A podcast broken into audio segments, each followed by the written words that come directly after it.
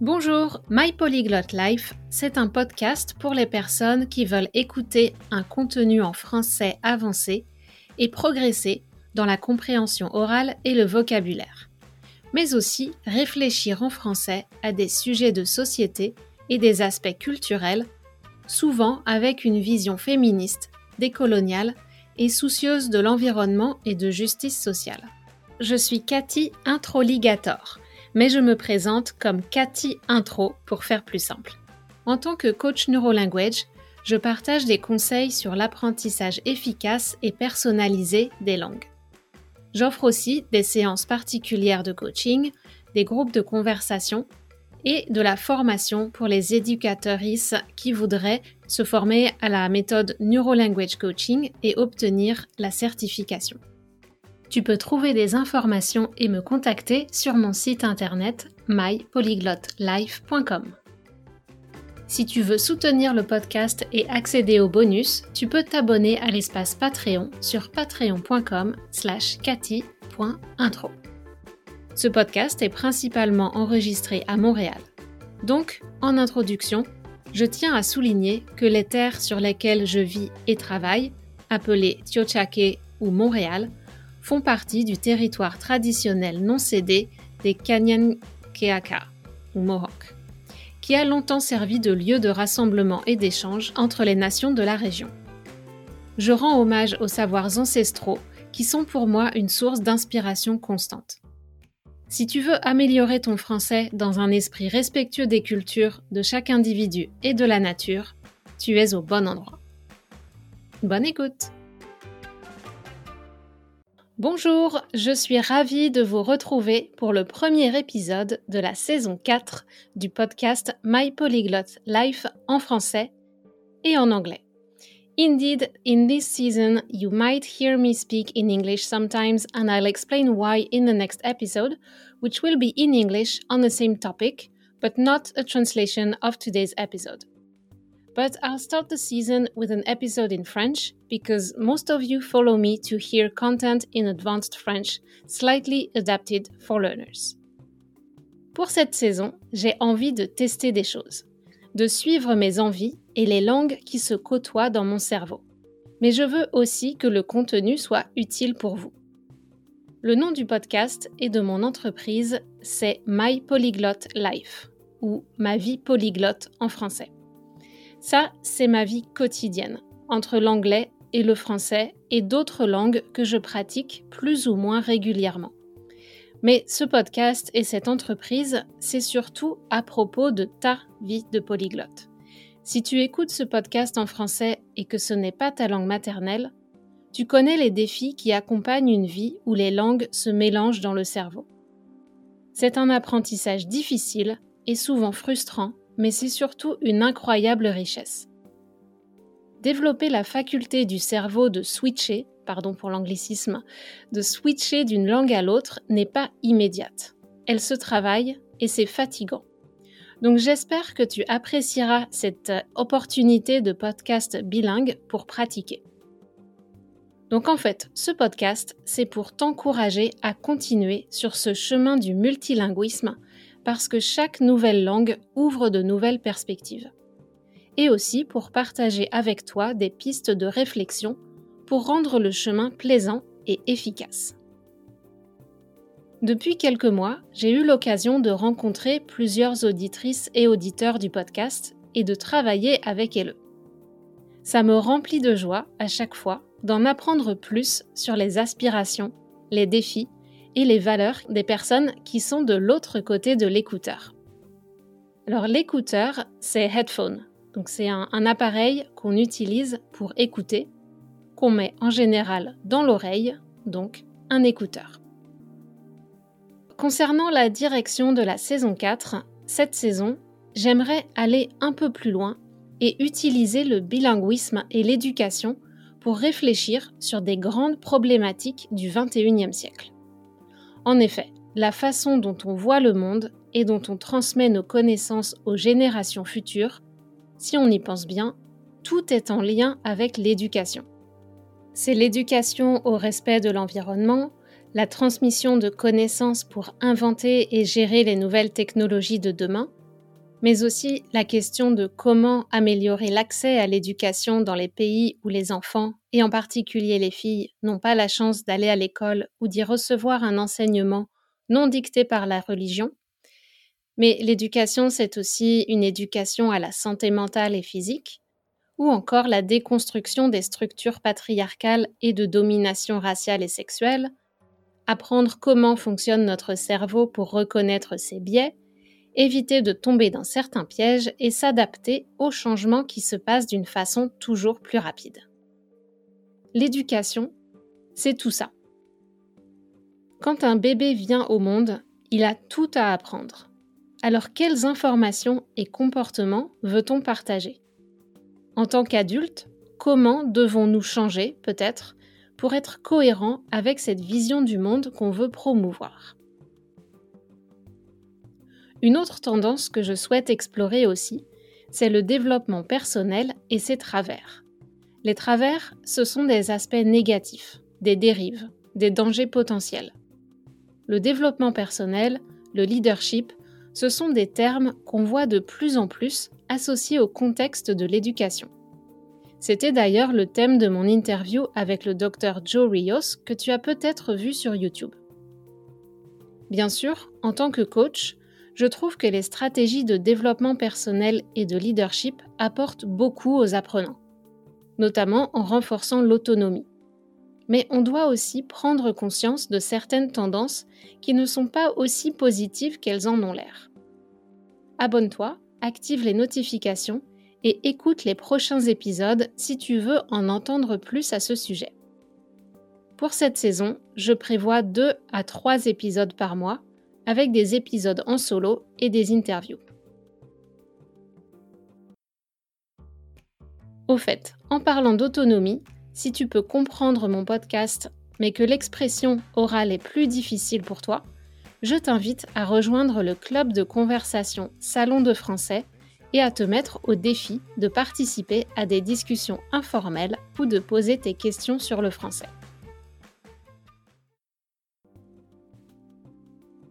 On arrive maintenant au cœur de, ce premier épisode sur l'introduction au thème du bilinguisme. Apprendre une nouvelle langue, c'est difficile. C'est littéralement un grand chantier de construction dans le cerveau. Alors pour multiplier le nombre de personnes qui entreprennent un tel projet, comment promouvoir un apprentissage des langues qui ne ressemble pas à un travail? Je constate que le monde, en tout cas le monde occidental, il semble toujours plus atomisé, individualiste. Chacun donne la priorité à son bien-être personnel ou à vivre selon ses valeurs. Certaines personnes font des efforts pour se montrer solidaires avec les autres qui sont moins privilégiés, mais la solidarité est un acte réfléchi. C'est pas automatique ni culturel. Dans le même temps, on est aussi toujours plus connecté, au moins en surface, avec de nombreuses personnes partout dans le monde. Je ne sais pas si tu connais l'expression village global, mais c'est vraiment ça. De nombreuses problématiques transcendent les frontières et requièrent une collaboration internationale. Au niveau de l'Europe même, comment faire fonctionner une organisation qui rassemble autant de peuples, de langues, de cultures? Comment communiquer tous ensemble et réussir la communication interculturelle Dans de nombreux pays, le multilinguisme et la capacité à se mettre à la place de l'autre ou à agir avec tact et diplomatie pour respecter la culture de l'autre personne est le mode par défaut. C'est une nécessité. Mais les pays anglophones sont restés loin de cette réalité pendant de nombreuses années la domination de l'anglais comme langue véhiculaire, la lingua franca, a quasiment éliminé le besoin pour les anglophones d'apprendre des langues étrangères, sauf pour les passionnés ou les personnes dont le travail ou la vie personnelle le demandait. Or, on sait que pour apprendre quelque chose, il faut un besoin ou une motivation forte. Plus c'est difficile, comme l'apprentissage des langues, plus le besoin doit être impérieux. Impérieux, c'est-à-dire absolu. C'est impossible de ne pas répondre à ce besoin. Je précise que le besoin peut être irrationnel. c'est le cas de personnes comme moi qui apprennent les langues pour le plaisir. C'est un besoin très personnel parce qu'il m'apporte de la satisfaction, mais c'est pas une nécessité dans ma vie quotidienne. C'est peut-être pour ça que j'avance assez lentement. Bref, tout ça pour dire que les anglophones n'avaient pas ce besoin de faire l'effort d'apprendre les langues. Les Canadiens sont bien obligés de prendre quelques cours de français à l'école, mais ils peuvent se permettre de l'oublier dès la sortie de la classe. Les Français, une ancienne grande puissance coloniale, ont aussi connu ce sentiment, mais la diffusion de l'anglais a fait tomber cette position dominante dans les 20-30 dernières années. Et les Français ont dû se faire une raison et améliorer leurs compétences en anglais, même si on a encore beaucoup de complexes sur notre compétence en anglais. Je rencontre encore aujourd'hui des jeunes qui disent, des jeunes Français qui disent Je sais pas parler anglais. Mais en fait, ils et elles connaissent quand même plus d'anglais que beaucoup d'anglophones monolingues ne connaissent de français ou d'une autre langue. Le reste du monde, le monde non anglophone, a dû développer sa curiosité. Ne serait-ce qu'avec la diffusion de la culture américaine par Hollywood, le reste du monde ne peut pas ignorer qu'il y a une manière de vivre différente de la leur. Les Américains du centre du pays, peu confrontés à des populations étrangères, peuvent ignorer que tout le monde ne vit pas comme eux. Les Canadiens peuvent remercier le Québec de leur rappeler constamment qu'une autre perspective existe. Mais je pense que c'est en train de changer. L'immigration des Latinx aux États-Unis et la démographie font que le pays est en train de devenir de plus en plus bilingue, en particulier dans le Sud. De nouvelles questions vont peut-être émerger à l'avenir à ce sujet. Comme le dit Hannibal Lecter dans Le silence des agneaux, le film Silence of the Lambs, on convoite ce qu'on a sous les yeux. Donc le fait d'être exposé à des personnes qui parlent espagnol, la nécessité de communiquer avec les employés dans certains secteurs ou les patients dans le système médical, tout ça peut peut-être motiver plus de personnes à apprendre la deuxième langue non officielle du pays.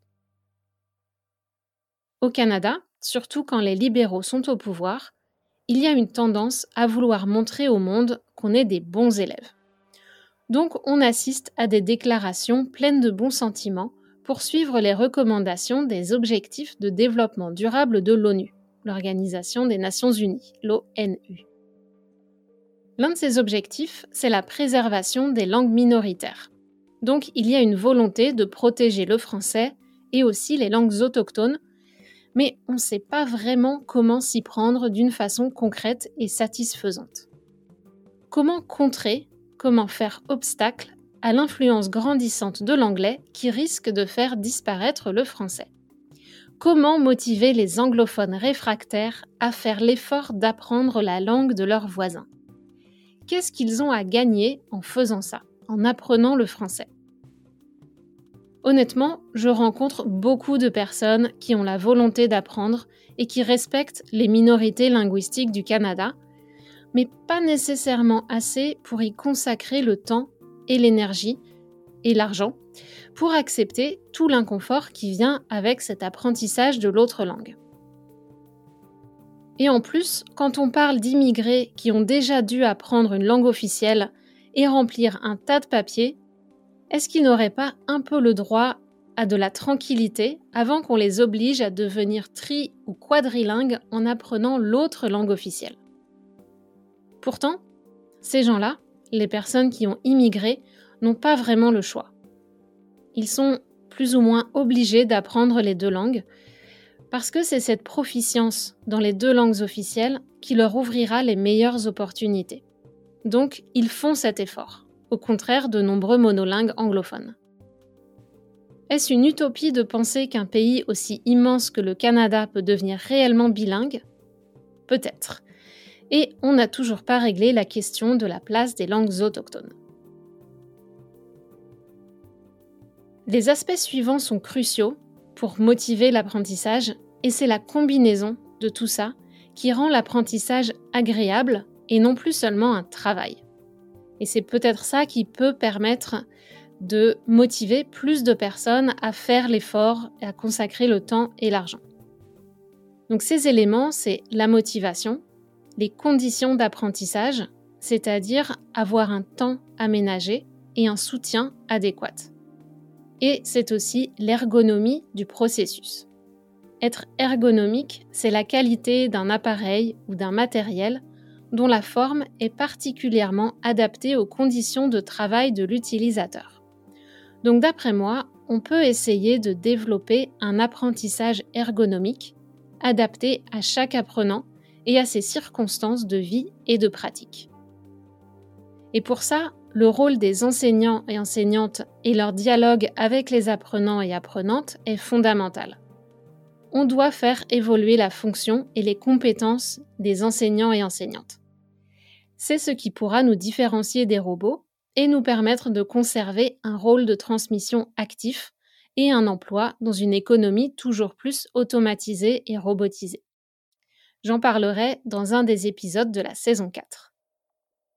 C'est pour cette raison qu'à partir de cette rentrée de septembre, je ne m'occupe pas seulement de transmettre mes connaissances à des apprenants de français et à des francophones qui veulent prendre confiance en anglais, mais j'offre aussi des formations au Neurolanguage Coaching pour les profs de langue et de NeuroHeart Education pour les enseignants et enseignantes et formatrices dans d'autres domaines. Ces formations peuvent être données en français ou en anglais et je t'invite à me contacter si tu veux recevoir plus d'informations et pour t'inscrire sur la liste d'attente. Dès qu'il y aura assez d'inscrits, j'ouvrirai une session avec un nouveau groupe. Ça dure environ 6 semaines, 36 heures au total, avec beaucoup de pratiques pour développer les compétences et la nouvelle façon d'établir un dialogue et de donner plus d'autonomie à l'apprenant ou l'apprenante pour renforcer sa motivation et son engagement dans le processus d'apprentissage. Pour résumer, la saison 4 de My Polyglot Life s'adresse aussi bien aux apprenants qu'aux passionnés de langue et d'éducation et aux professionnels actuels ou futurs de l'enseignement pour réfléchir à ce qu'est et sera l'apprentissage dans les prochaines décennies du XXIe siècle. Si tu veux écouter quelques réflexions en anglais sur le même thème, ma conviction que tout le monde devrait apprendre une autre langue et le problème du bilinguisme au Canada actuellement, je t'invite à écouter le prochain épisode qui sera en anglais.